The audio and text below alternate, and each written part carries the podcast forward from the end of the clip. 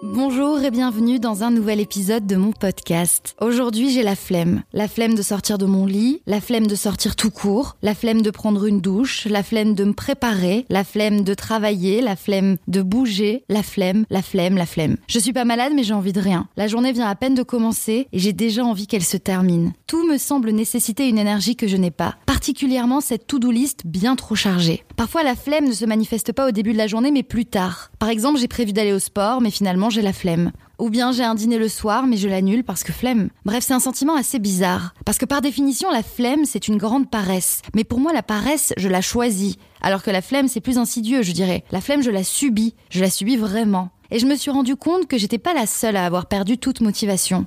La Fondation Jean Jaurès a réalisé une enquête d'opinion en novembre 2022 et le résultat est sans appel. Les Français sont atteints d'une épidémie de flemme. Et ça particulièrement depuis la crise sanitaire qui a décidément changé pas mal de choses. Épidémie de flemme, le mot est fort. C'est presque comme si c'était quelque chose de contagieux. Il semblerait que 30% des sondés se sentent moins motivés qu'avant qu'avant le Covid. Et ce chiffre monte à 40% chez les 25-34 ans dont je fais partie. Et toujours selon cette étude, cette flemme, elle expliquerait par exemple le peu d'affluence dans les salles de cinéma. Bref, celui qui semble être responsable de tout ça, c'est notre canapé, qu'on ne veut plus quitter. Ou bien, le vrai responsable dans tout ça, c'est notre doigt, notre index, celui qui nous permet en quelques clics de commander à manger, de rencontrer quelqu'un, de regarder une série ou un film, de faire du shopping, ou même de consulter un médecin. Pourquoi on aurait encore envie de se déplacer, de se mouvoir quand tout est aussi simple, tout est à Alors peut-être que ça enlève un peu la volonté d'agir. Moi, je me rends compte que j'ai perdu l'envie, que dans le ratio effort-résultat, je vois que l'effort et surtout que les contraintes.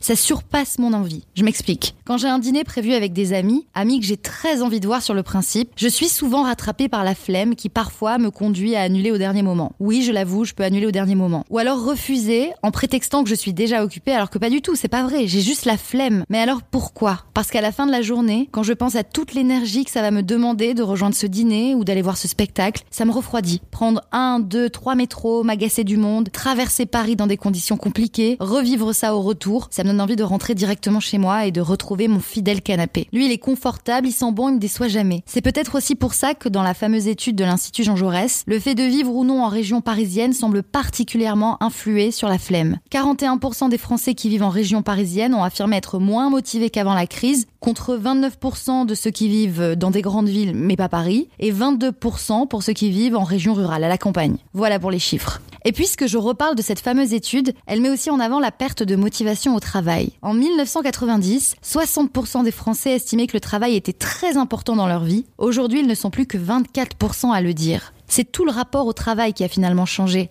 et ça a inspiré un tacle de nos chers voisins british qui eux aussi ont lu cette étude et en ont tiré un article dans le journal The Telegraph avec pour titre Les Français sont devenus encore plus paresseux selon une étude avec comme image d'illustration pour l'article une terrasse de café bondée. Un peu facile le raccourci. Mais c'est vrai qu'on se pose sûrement plus de questions, qu'on cherche un équilibre difficile entre le pro et le perso et un sens, oui un sens dans ce qu'on fait. Bref, j'ai la flemme de continuer. Non, je rigole, quand même pas. En vrai, ça m'énerve d'avoir la flemme. Je me dis que je peux pas être fatiguée comme ça tout le temps. D'ailleurs, je suis même pas fatiguée. Ou alors je suis fatiguée d'être fatiguée. Vous suivez? J'ai envie de me mettre un coup de pied aux fesses. J'ai plus envie de subir cette flemme. J'ai envie de retrouver la motivation, de retrouver l'envie d'avoir envie, comme dirait l'autre. Parce que je pense que c'est un cercle vicieux. Plus je me dis que j'ai la flemme, plus je m'installe dans cette sorte de satisfaction d'avoir la flemme. Mais c'est pas une fatalité. Avoir la flemme, ça conduit à procrastiner. Ce mot est si difficile à dire, procrastiner. Ça conduit aussi à beaucoup chiller. Le chill, ce mot qui va rentrer dans le petit Robert en 2023. Eh bien moi je compte bien continuer à chiller. Je veux savourer ces moments de chill comme une récompense des moments qui demandent un peu plus d'effort. Bref, je m'engage ici à combattre ma flemme, à basculer du côté des 60% des Français qui sont au moins autant motivés qu'avant le Covid. Mais si la RATP m'écoute, est-ce qu'il serait possible de rendre les transports un peu plus chill? Tiens, ça aiderait beaucoup à lutter contre la flemme. Je termine cet épisode sans flemme avec une citation signée Raymond DeVos. Ne rien faire, ça peut se dire, ça peut pas se faire. Je vous laisse méditer. Blablatement vôtre et à très vite pour un nouvel épisode.